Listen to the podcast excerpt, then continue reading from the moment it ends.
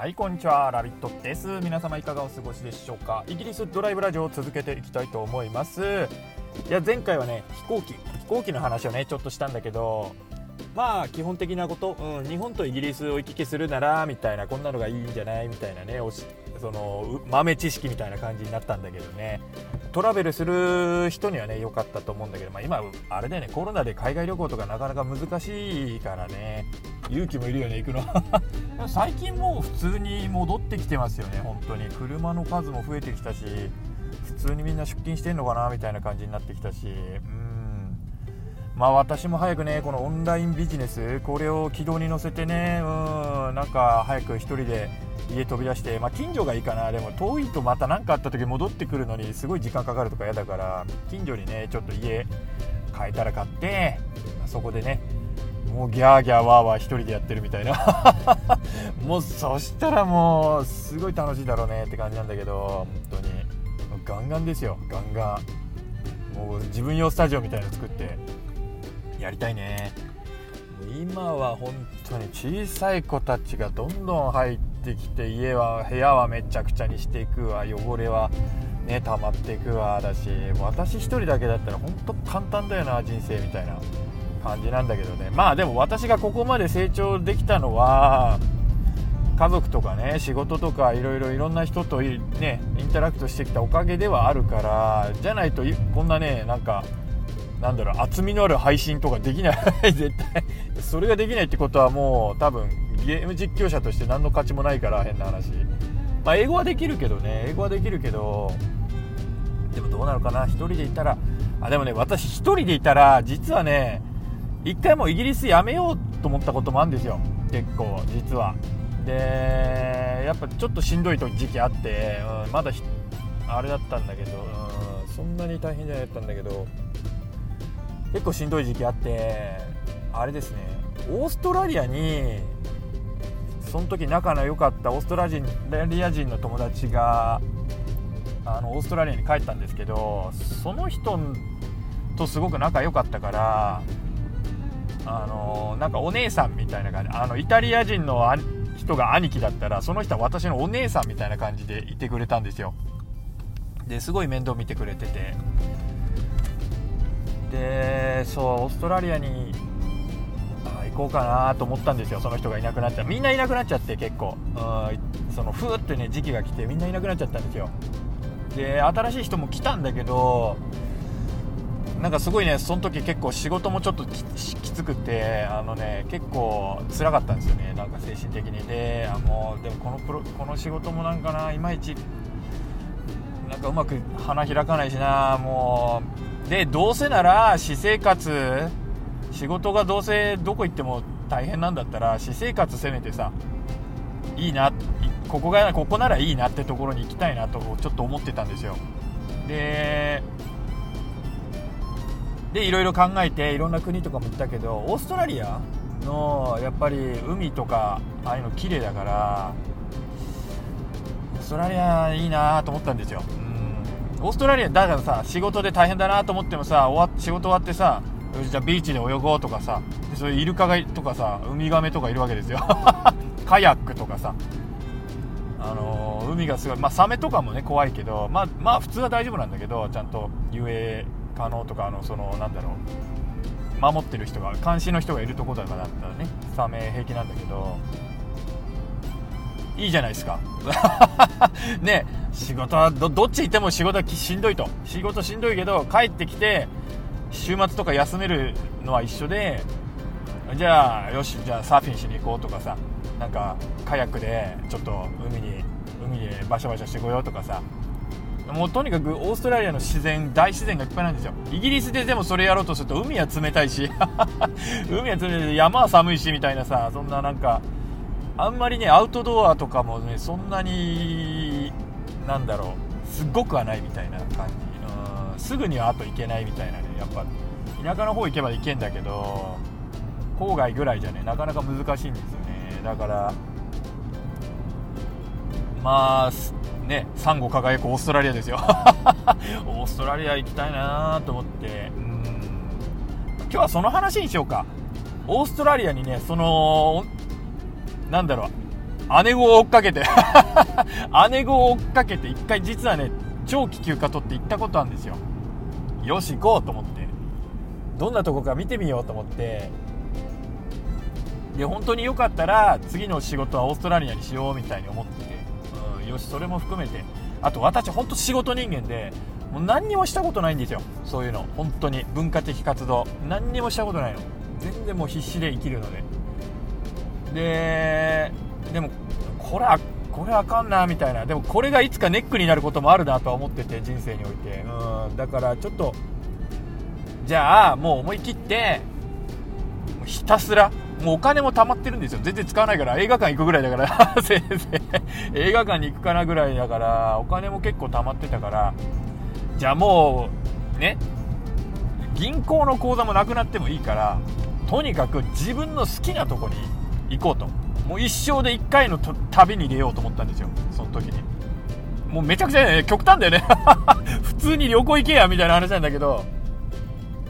よしと思って。うん。で私が一度やってみたいなと思ってたのが南の南国のど島のビーチのめちゃくちゃリゾートみたいなとこに行ってみたいなと思ったの。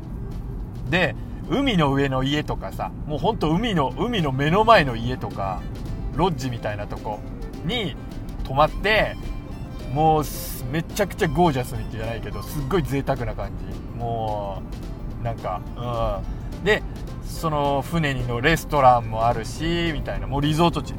完全リゾート地に行ってみたいと思ってたんですよ一回。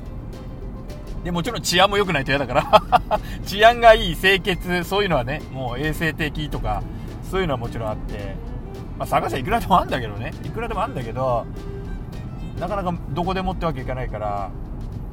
で私が探したのがオーストラリアだったんですよ。でオーストラリアにジンベエザメと泳ぎに行くのもいいなとかさ。でもダイビングとかね私鼻血出ちゃうんですよねダイビング。一番の弱点は。もっとたくさんやれば慣れてくるんだろうけどやっぱね耳抜きしなきゃいけないんだね空気がやっぱ圧力でさ。耳抜きしなきゃいけないんだけどそのたんびにね鼻血が出ちゃうんね。鼻血が出ると何が危ないって日本ぐらいならまだいいんだけど南の方じゃなければ。サメが来ちゃうんですよ。サメが攻撃的になっちゃうのあと。だからやっぱ鼻血出ちゃう人はね良くないねダイビングが怖い怖い実は。だからダイビング怖いなと思って、うん、サメに食われて終わるのは嫌だなと思ったから。ちょっと嫌だなと思ったから。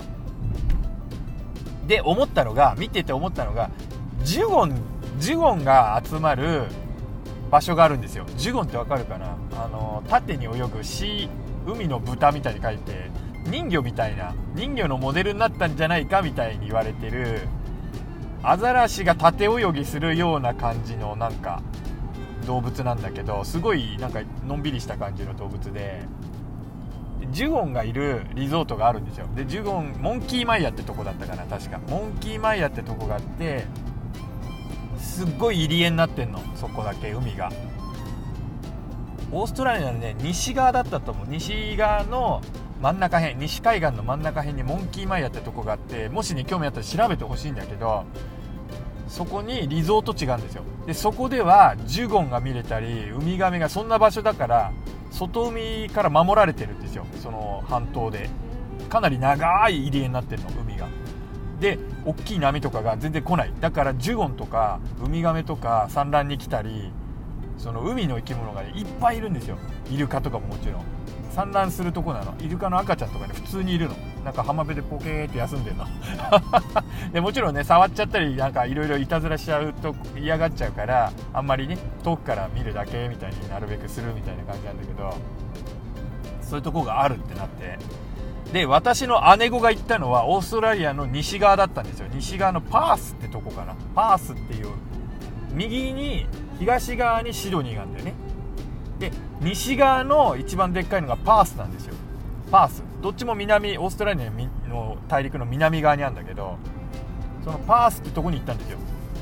でそのパースってところにじゃあ姉子に会いに行きながらそのちょっと人生のヒントももらいつつそこでの仕事の状況とか見つつ就職活動できそうかどうかとか暮らせそうかとか見つつそのね、長期休暇だからその1週間2週間と10日ぐらいかな。10日ぐらいはそのモンキーマイやったとこのリゾートに泊まってとにかく貯金を使い果たしてもいいから思いっきりやりたいことやってこようと思ったの。そう。でパースにいる間はその姉子の家に泊めてくれるっていうから泊めさせてもらってまあ宿代は浮くけど別に泊まってもいいんだけど別に泊めてくれるっていうのは泊まってもう密着ですよ人生。人生のその指導を得るために密着 密着生活させてもらってやることにしたんだけどいやでもねあれで人生いい方向にすごく変わったと思う私は。うん。まあだ細かく話すとすげえ大冒険だったからいっぱいあるんだけど笑い話から何から。でねで私はね仕事とかももう生活とかも含めてかなりしんどかったところでもう自分の仕事人間の末路だよね。要するに。仕事人間の末路だと思うんですよ。自分の生きてる意味が分かんなくなってきちゃうみたいな。で仕事がしんどくなってくると仕事しかないのにその仕事もうまくいかないみたいなさことになってきちゃってもうほんと自分の人生がねなんかねもうダメだみたいになってきちゃうんだよね精神的に。なんか意味ねえなみたいな。その時に行ったからもう結構大変なんですよ。まあでも私も何か答えを探していったんだろうね。行ったんだとは思うんだけど。でなんだろう。そうなんか真面目な話になって哲学的な話になっちゃうけどこれはちょっと軽くにして終わりにしちゃうけど一番私の価値観で大きくそこで学んだのがなんかねなんかね人生の一部だみたいな感じになったんですよ。その何もかも、うん、なんだっけな。あ思い出した。そのねオーストラリアってブッシュっていうなんか雑木場雑木みたいのがいっぱいあるんだけどこれって結構あの火事が起こるんですよ。オーストラリアって砂漠のとこも多いから暑いじゃないですか日差しとかが。である地点で結構大きい火事になったりするの。でブッシュがね燃えてくの。ボーって。燃えちゃうんですよ。でまあ消火隊とか出動したりとかね。いろいろあるんだけどそのブッシュって植物のなんかね博物館みたいなところに行ったんですよ。そのその姉子家族と。うん、でちっちゃい子娘さんと私仲良しだったんだけど。行ったんですよ。そしたらそのブッシュ博物館で知ったのがそのブッシュって植物は種を種種を燃えたらあのー、発芽するというか放つの。燃えないと出さないんだってあんまり。でも燃えると燃えた後に種が周りにバーンっていっぱい出てでそこからまたブッシュの生えし、ね、木がいっぱい生えてくるみたいなさ。そうなんですよ。で燃えた時の煙とかああいうのがその発芽の条件じゃないけど成長が良くなるみたいな条件らしくって。だからもうそのブッシュって植物が燃えるの前提だったんですよ。私がそこで知ったのは。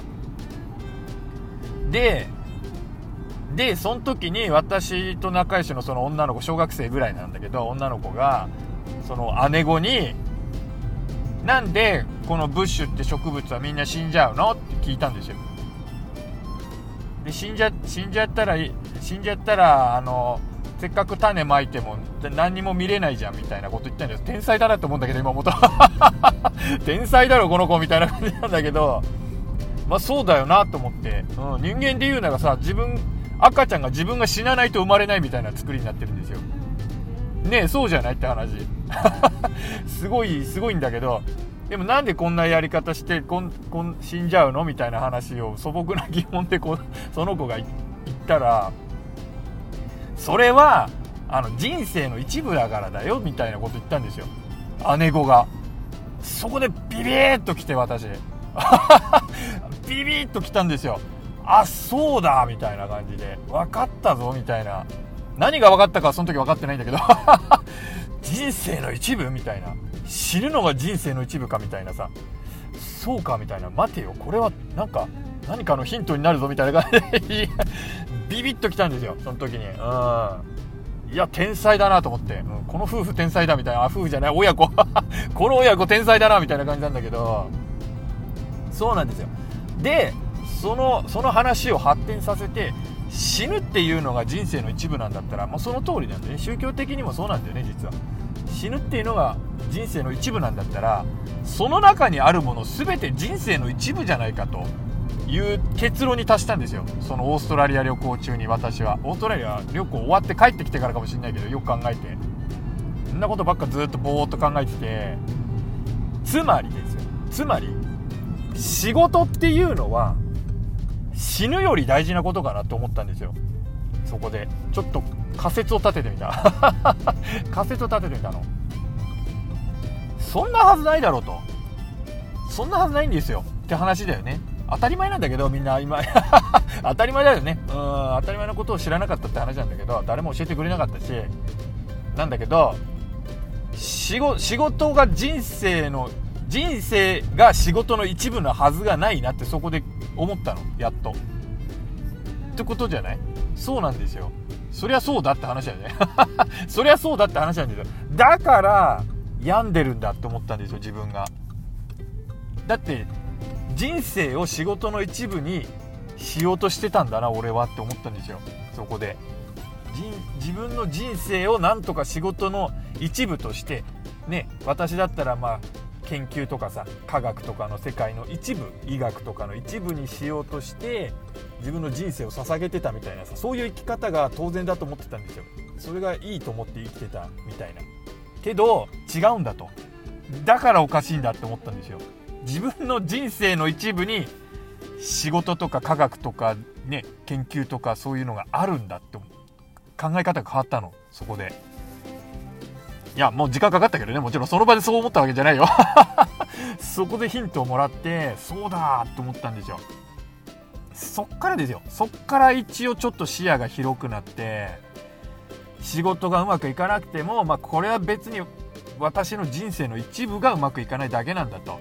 でこの一部はやめることもできるし変えることも自由なんだと思ったわけですよ。うん、でまあ仕事人間がねそういう域に達するにはかなり苦しいんだけどうわもう分かる。日本ででもそういう人多いよねきっと。だもし万が一何かの表紙にこれを聞いてたらそれですよ。うん、仕事ってのは人生の一部ですよみたいな。そんな感じ、うん、長くなっちゃったんだけど。ごめんごめん。それがね大きい話だったのでも私の中で。精神的にはね。それとは別に、まあ、その話はねここで終わるけど。そう、まあ、またね哲学的な話はねしてってもいいかなと思うんだけど、まあ、この話はここで終わりにとりあえずしておいて。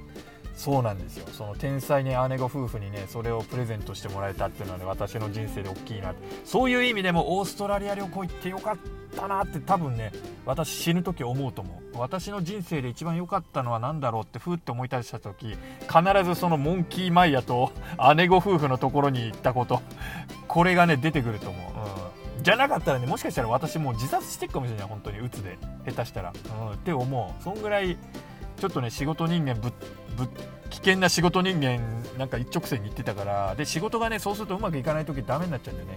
とは思う、うん、フラジャイルってフラジャイルですよね。無理やり仕事うまくいかせるんだだってやっぱ行かない時もあるし体がね限界でついてこない時もやっぱあるしダメなんでね。ダメな時はダメなんでね、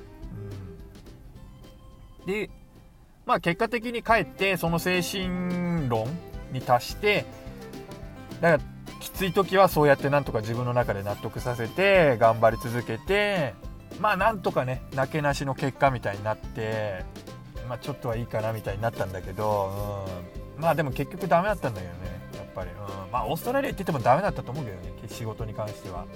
結局ダメだったと思う。そもそも私マネージメントに興味ないから上に行くことに。その時点でもうダメなんでダメ決定なんですよ。あるところでもうやめなきゃいけないっていうのは決定だったんでね。今考えると。でもそれすらアドバイスしてくれる人はいなかったやっぱり。だからねもしねアドバイスしてもらえ今なら YouTube とかでねそういうアドバイスとかいっぱいできるのにしてくれる人とかいっぱいいるんだろうなとか思うといいよなと思うんだけどね。世界中からだって聞けるじゃん。英語とかできたら他の言語とかもできればね。情報収集が本当もう国境ないよねって思うんだよね。まあ、それでも英語何にも全く勉強できない人は全然 ダメだと思うけど、まあ、日本語でもいいよねって思うけどもちろん英語できる日本人の人が海外での経験こうやって語ってくれりゃそれでいいわけだからとは思うんですよねまあ、そんな感じだったんですよ。うん、そんなね、大冒険だったの。で、私の中で大きいのはそれで、でそれとは別に、それとは別にリゾート行ったんですよ。リゾートはね、よかった。オーストラリアでもよかった、本当うん、仕事はね、あんま変わんなかったかな。イギリスの方がちょっといいかなって思うぐらいだったかな。うん。イギリスの方が仕事に関してはいいのかなって思ったけど、レベルも高そうだったし。まあ、シドニーの方行けばね、また別なんだろうけど、まあ、本当に何でもかんでもイギリスが優れてれば姉御たちもね帰ったりしないと思うんだけど オーストラリアが優れてる面もいっぱいあるんだと思うんだけどでそうでもね私生活の面ではもう本当にオーストラリアのがねもう断然いいだろうみたいな感じだった。うん。海好きなんですけど私結構海がねめちゃくちゃ綺麗なんですよ。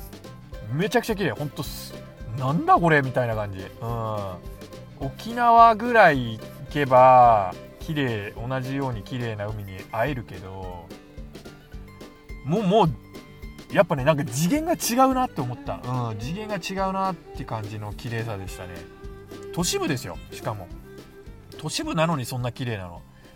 でその都市の川船で川下りみたいのちょっとやってみたんだけどそのフェリーみたいの乗ってフェリーまで行かない僕渡し船みたいなの乗ったんです。水上バス。水上バス乗って行ったらイルカが普通に泳いでんのその川 あれこれイルカじゃないの？みたいなキューキューみたいな感じでさ船の横一緒に泳いでんのなんじゃこりゃみたいな勢いだよね。マジかと思って。うん。いやすごいわみたいなね。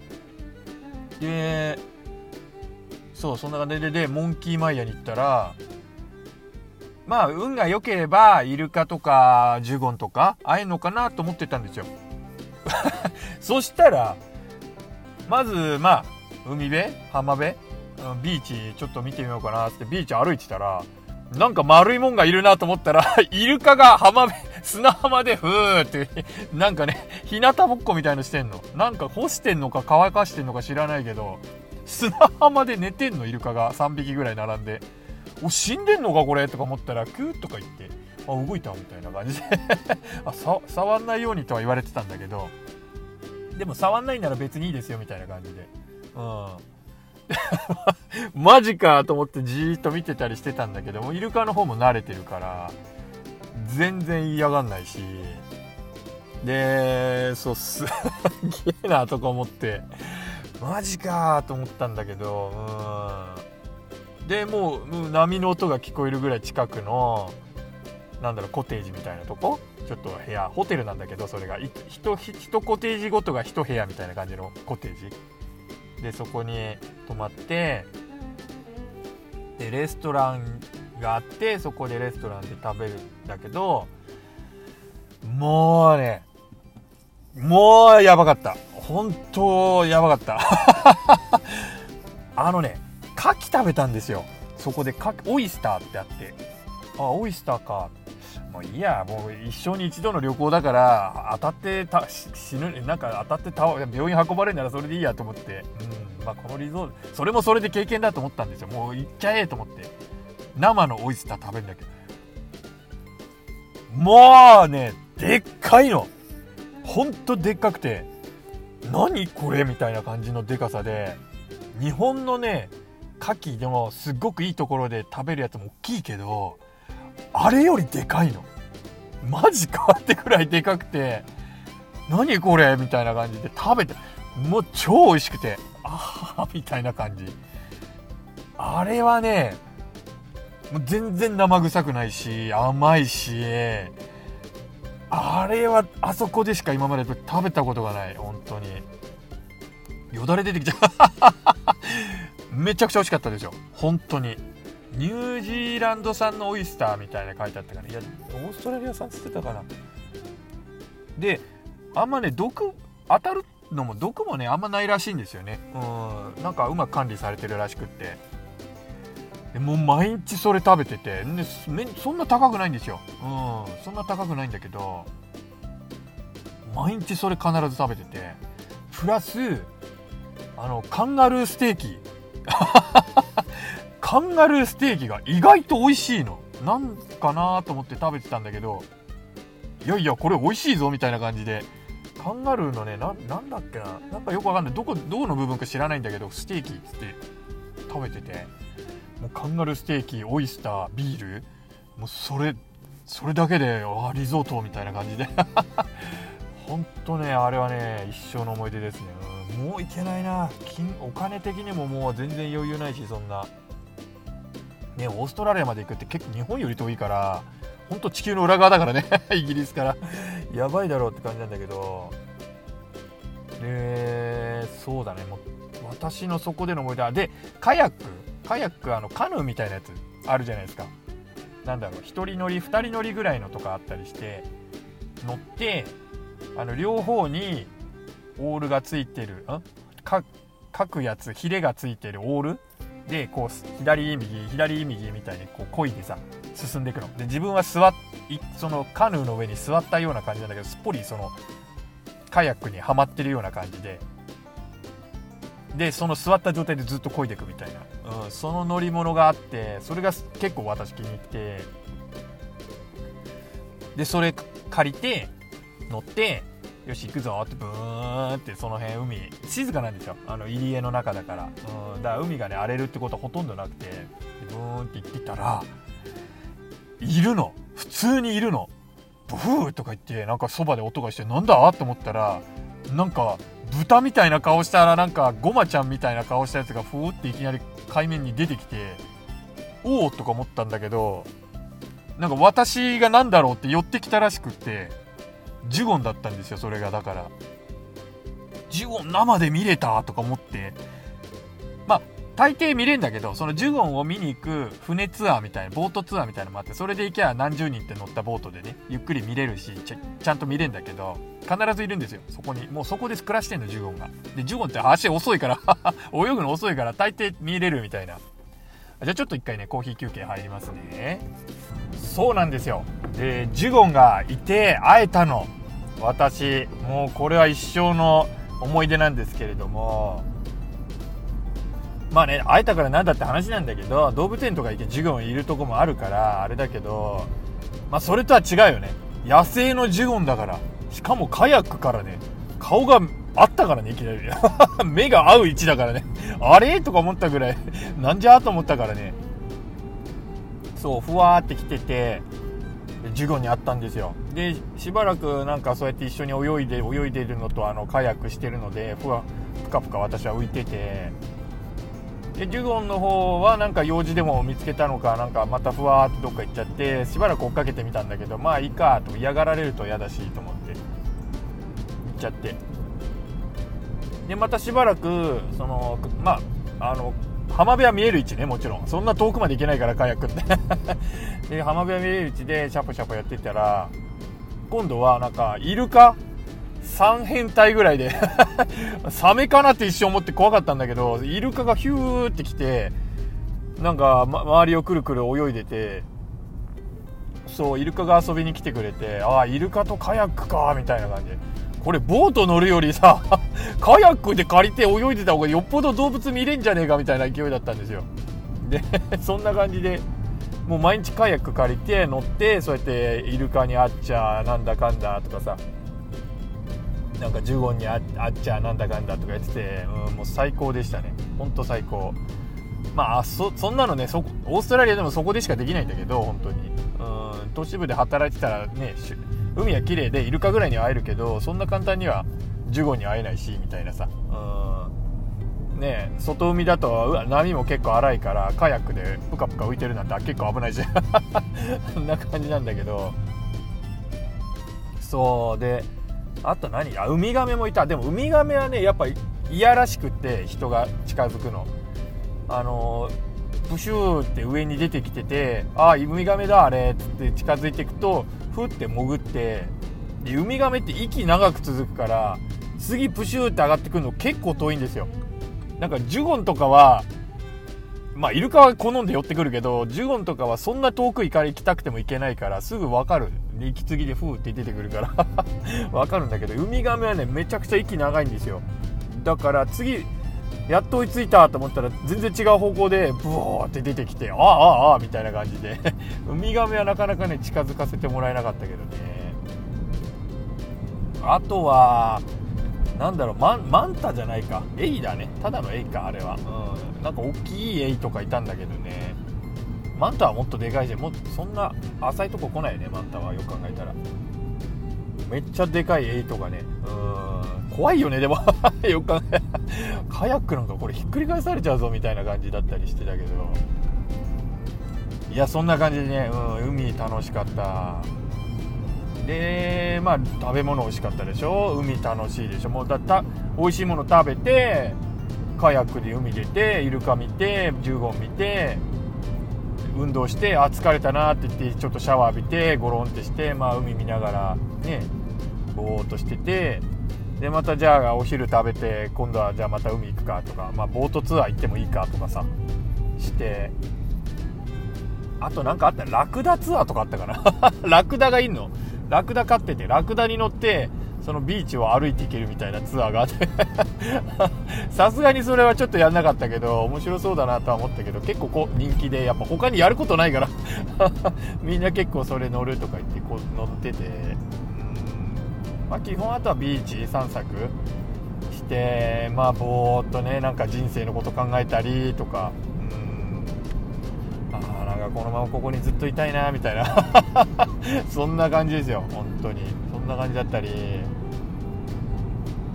あとはなんかね日本から日本で生まれて日本で育ってイギリス行ってなんで気がつけばオーストラリアかみたいな。気がつけばオーストラリアのビーチで俺は今座ってるみたいな。この状況は一体どういう冷静に考えてこの状況は一体どういう状況なんだろうみたいなね。うんなんかいろいろ考えたりこんな人生もあるのかみたいな。人生ってみんなこんな感じなのかなみたいなさ。うんねえほんと不思議だけど。まあでももし運命で決まってるんだったらまあこの人生は結構恵まれた星に 星のもとに生まれてんのかなみたいな。だってねいろいろイギリスで働いてみたり英語を話せるようになったりさそうやって世界中の友達とかのね訪ねたり結婚式行ったりでもジュゴンに会えたりとかさ。まあ結構しんどい面もあるけどしんどい面があるのはみんな一緒だよねと思うんだけど、そんなどうせしんどいならそういういろいろ楽しいこともあるみたいな人生がいいよなとは思うんだけど。ねそうそんな感じですよ。まあまあちょっとねもうもうちょっとね経済的に落ち着いたりコロナのが落ち着いたりしたらねまた少し文化的な活動も考えていこうかなと思ってるんですけどね。まあ今ちょっと耐える時期かなみたいな感じですよね、うん、頑張ってちょっとビジネスビジネス頑張ろうかなって感じだね。ビジネスも楽しいけどね、うん、また違う世界。オンラインという違う世界になんかビジネスとかオンラインっていう違い世界に今カヤックで乗り出してるみたいな感じだよね。そんな感じだからまたそれはそれで面白い発見があるんだけどジュゴンだサメだがサメが襲ってきたとかあるしね。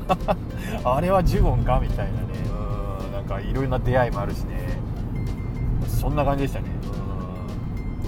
まあそんなこんなでオーストラリア旅行を終えて、えー、帰ってきたらやっぱり何も考えなかったせいか貯金はあったんだけどあの、普通口座の方のお金がなくなってて、あの あの、バンクラフト起こしてた あの、お金が足りてませんみたいのが来てて、カードが使えないとかってなって、あ、いかんいかんって急いで あの、定期、定期預金の口座の急いでそっちに戻したりしてたけど帰ったらね、そんなことが起こってましたね。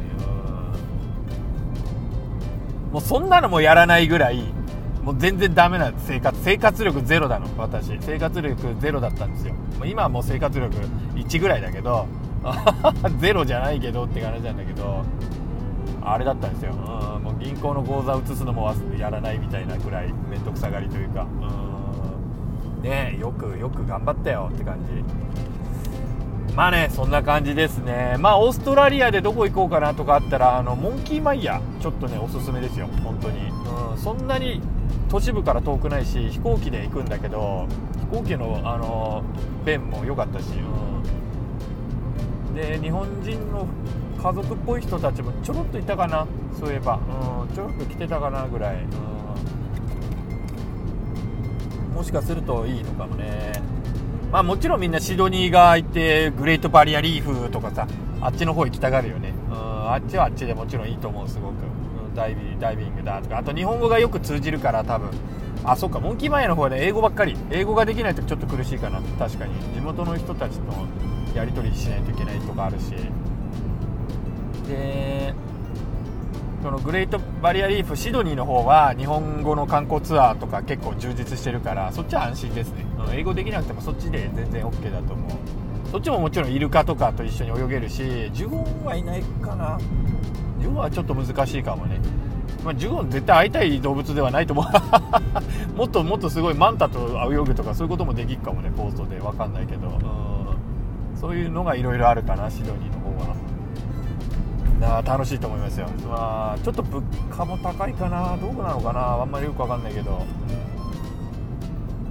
もしねもしそういう南国リゾートとか味わってみたかったらね。でもまあオーストラリアまで行かないまでもそもそれこそグアムとか グアムのいいホテルに泊まるとかフィリピンとかさマレーシアとかそういうところで結構いいとこあると思うからリゾート、うん、そういうの探してみると本当格安ですっごくいいと思いますね、まあ、一生に一度ね一生に一度何かややってもいいかなと思う人はね是非参考にしてみてください。絶対ねあのいいいい思い出になると思う、うん、で多分死ぬ時にあのー、あ俺の人生なんかいいことあったかなって思い出した時になんかね絶対思い出すと思う。絶対思い出すと思う、うん、なんかそういうテーマ決めて旅行行くといいかもね。旅行で何かあってなんか楽しくなかったりあの大変なことがなんかあんま面白くなかったな食べ物まずかったなとかなんか体調崩しちゃったなとかあってもとにかく私の場合はジュゴンに会うっていう目的を決めて行ったんですよ。でジュゴンに会えたからもうそれで満足だよねって話で。そうやって何かね目的を決めていくといいかもね。グレートバリアビーフに行ってダイビングしてみたいでもいいからダイビングできたとかシュノーケリングできたとかでもいいからなんか目的を決めてね具体的に。一つ決めていくといいんじゃないかなって思う調べてね。うん。その世界最高の牡蠣が食べてみたいでもいいし。もうなんか食べ物でもいいしみたいな。うん。なんかそういうのいいと思いますよ。だからね、旅行あんま行ったことないって人はね旅行の楽しみ方の一つにいいと思う。そういうのね。あと行ったらね地元のなんだろう美術館とか博物館とかあるんなら、まあ、ぜひね顔出してみたらいいんじゃないかなと思う。そういうのね結構やっぱ刺激になりますね。うんなんか英語で分かんないとかもあるかもしれないけどまあ日本語の観光の案内とかあるといいかもしれないけどね。いや文化的な活動がねこんなに文化レベルゼロだからあのちょっとしたことで経験値がいっぱい入ってあのレベル10にガー上がっていくからみたいな感じだよね。楽しくてしょうがないみたいな感じだよね。じゃあね今日はこんな感じで終わりにしたいと思います。ご清聴ありがとうございました。ラビットでした。皆様の良きなんだろう文化ライフをお祈りしております。それじゃあまたね。